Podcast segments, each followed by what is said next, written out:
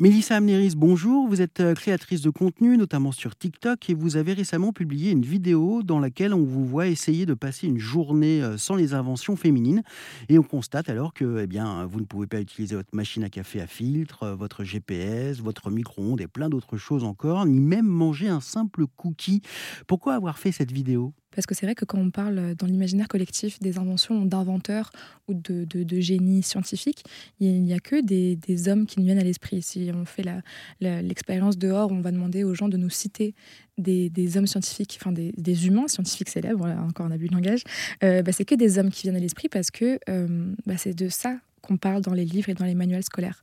Alors qu'en fait, il y a beaucoup de femmes, malgré les inégalités euh, d'éducation, malgré les censures, etc., qui ont réussi à jouer de leur génie et à faire des, inventions. Donc, ah, Il y en a une qui est euh, reconnue euh, par tout le monde, j'imagine, c'est Curie. C'est Marie Curie, effectivement, c'est Marie Curie, mais qui a été très longtemps associée à son mari, Pierre, où euh, moi, j'ai bah, d'ailleurs, j'ai fait euh, l'UPMC, euh, comme on l'appelait avant, maintenant c'est Sorbonne Sciences Université, mais c'était l'université Pierre et Marie Curie, donc toujours Pierre avant, alors que Pierre aussi, Pierre Curie était aussi un grand scientifique, mais c'est elle qui a fait la plupart de ses travaux, sauf que lui a essayé de lui donner du crédit, parce qu'en tant que femme, et en plus femme d'origine étrangère, c'était très compliqué pour elle, et on lui a aussi fermé plein de portes. Par exemple, quand son mari est mort, il, était, il était professeur à la Sorbonne. Elle a voulu y rentrer aussi en tant que professeur.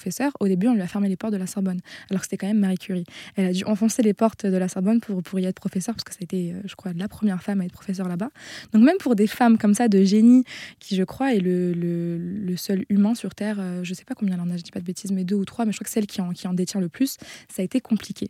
Parce que quand on est une femme, c'est compliqué de dire qu'on est aussi intelligente. Merci Mélissa Amneris. Pour en savoir plus, rendez-vous sur notre site erzen.fr. Vous y trouverez euh, également tous les liens vers euh, les euh, réseaux sociaux de Mélissa Amneris.